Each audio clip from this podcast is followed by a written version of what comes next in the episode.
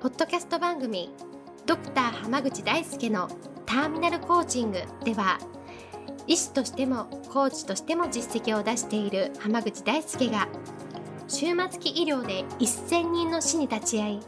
300人以上の方にコーチングを行ってきた経験からあなたの人生を進化させるメソッドをこの番組を通してお伝えしていきますそれでは今回の番組をお楽しみくださいこんばんは浜口大輔ですポッドキャスト番組ドクター浜口大輔のターミナルコーチングを始めていきますそれではナビゲーターのそのおさん今日の質問をお願いしますはい、今日はついつい好かれたいなと思って相手の機嫌を取ったり、なんか褒めてみたり、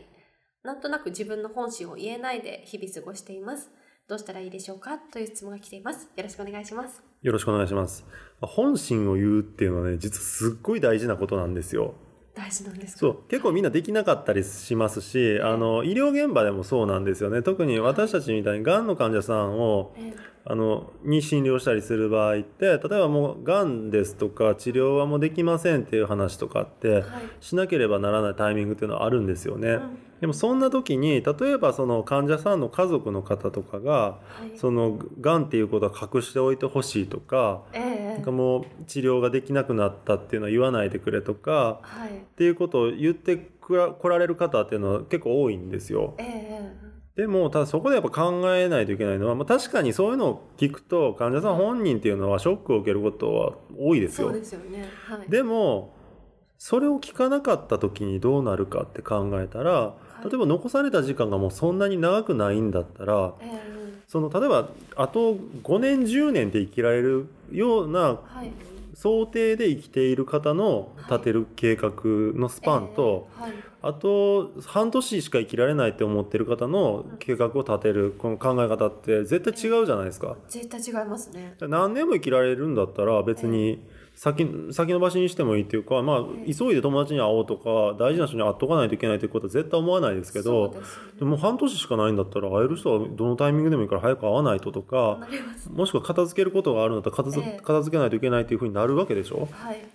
でもそこで、あの、まあ、医療者も、まあ、家族の方々もそうなんですけど、はい。あのそういうショックを受けさせるのがかわいそうだからって言って、本当のことを言わないと、結果的にどうなるかっていうと、はい本当にやりたかったことがやれなくなる可能性ってすごい高いんですよ。ああ本人はやりたかったけど時間切れになっちゃうみたいなそうです、そうです。だから、結局、いや、そ、そん、最初から言ってくれてたら、そういう想定で動けたのにっていう人ってやっぱ多いんですよね。確かにはい、うんだから、まあ、言う、で、しかもその言うのって医療者なわけでしょ。そうですだからね医療者はいやもうごご家族の方がこう言ってるし自分も悪役になりたくないし、うんうんだからまあじゃあちょっと黙っときましょうかみたいなことになりがちなんです よはいでもやっぱりねその誰かがならないといけないんだったらやっぱ悪役にはならないといけないと思うんですよねなるほどもう言う人ってことですそうですちゃんと言うべきことを言う人にならないといけない言うべきことを言う人が悪役っていうのもなんか変な話ではあるんですけうど、でもやっぱ厳しいことを言わないといけない時っていうのはやっぱ言わないといけないんですよん、なるほどだからごまかして生きていけることだったら別に最初から言わなくていいことじゃないですか。ええええ言わないといけないことだから言わないといけない。なるほどそのこう見極めたみたいなのってあるんですかこれは言った方がいいみたいなのとはい。なんかこれは別に言わなくてもいいかなみたいなのものの見極めというか、まあその人にとって大事なことだったら絶対言わないといけない。例えばしが新人を指導する時なんかでも、はいこのやり方を続けてたら絶対将来はい出世できないとはかい、あの成果出せないだろうなって分かってるのに言わないっていうのって、えええそれってかわいそうなことでしょ。えそうですねそれ続けちゃいますもんね、うん何年間もはいだからさ最初のうちに注意してもらえてたら、その人はもっといい人になれたかもしれないのに、はいその時点で上の人がその後輩に好かれたいからって言って何も言わなかったらはい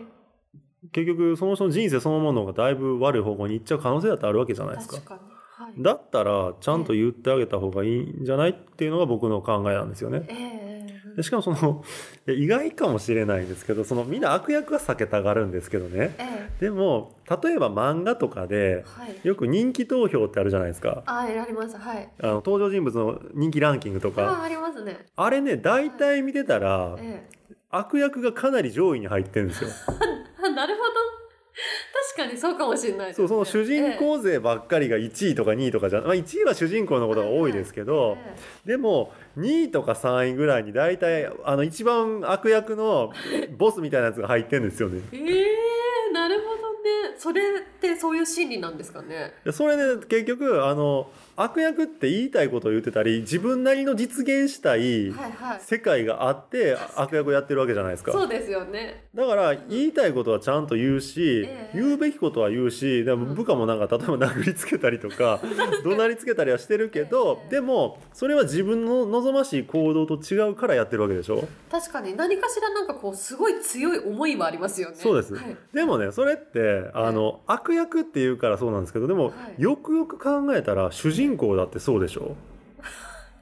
確かに思いが強いだって見てる視点がはい主はい人公の目線で語られてるから主人公はいい役で悪役は悪役ですけそどうでですねも悪役の人が主人公なんだったらそのうんそいつに向かってくる主人言たらそうですよねその漫画自体の主人公っていうのは悪役なわけじゃないで確すかか。に世界のこう制服を邪魔するやつだみたいな 感じそうですそうねで、す。 そう考えたらやっぱ言いたいこと言ってる人っていうのはええ意外と好かれたいから言いたいこと言わない人って多いんですけど、はい逆にちゃんと自分の主張をちゃんと自分なりの理屈とか論理とか筋道を立てて、ええ人に伝えている人っていうのは逆に好かれるんですよね。なるほどですね確かにそういうものかもしれないですねだって悪役のあの一番悪いやつだって、え結局部下がいっぱいいてるってことはその人に惹かれてきて集まってる人がたくさんいるってことでしえょ孤独じゃないですもんねそうですそうです明らかに率いてますよね、はい、そうだからちゃんと言いたいこと言った方が人から好かれるし人に人に理解してもらえるしうんあのついてきたいと思える人も増えるんですよ。確かに逆なのかもしれないですねそのごまかしたりとかこう機嫌取ったりとかじゃなくて本当言いたいこと言ってった方がそう全です然理解もしてもらえるし共感もしてもらえるし、はい見方も増えるしそうみでたいすもちろんね伝える時の言葉の使い方とかええ言い方とか言い回しとか雰囲気の作り方とかそれはもちろんあの私たちもそのスキルとしてあのいっぱい学んでるし私自身もそのコーチングでたくさんのことを学んでいるのでなはいそこのやり方っていうのはありますけどええでも言いたいことをそもそも言わないっていうのはやっぱり僕は間違いだと思ってます。なるほど言うべきですそう言った方がちゃんとでやっぱりねその医者でもそうなんですけどえあのちゃんとスパっていう医者の方が人気あるんですよ患者さんからは。ーそうなんですかなんかいい顔しようと思って何も言わない人って意外と患者さんが人気ないんですよね。へえとかあのええ病院のスタッフからも人気ないんですよ。ああやっぱそういうものなんですねあの人ちゃんと言ってくれないから患者さん困ってるみたいな感じで裏では言われてんです よ。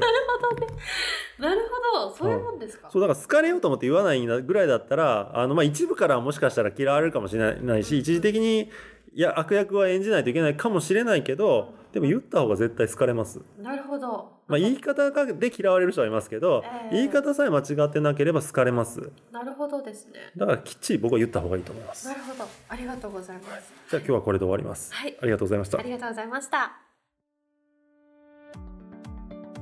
本日の番組はいかがでしたか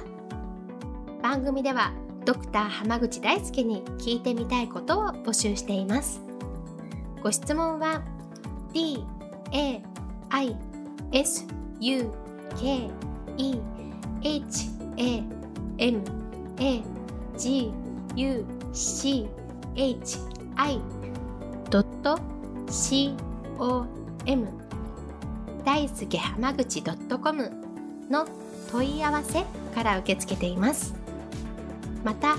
このオフィシャルウェブサイトでは無料メルマガやブログを配信中です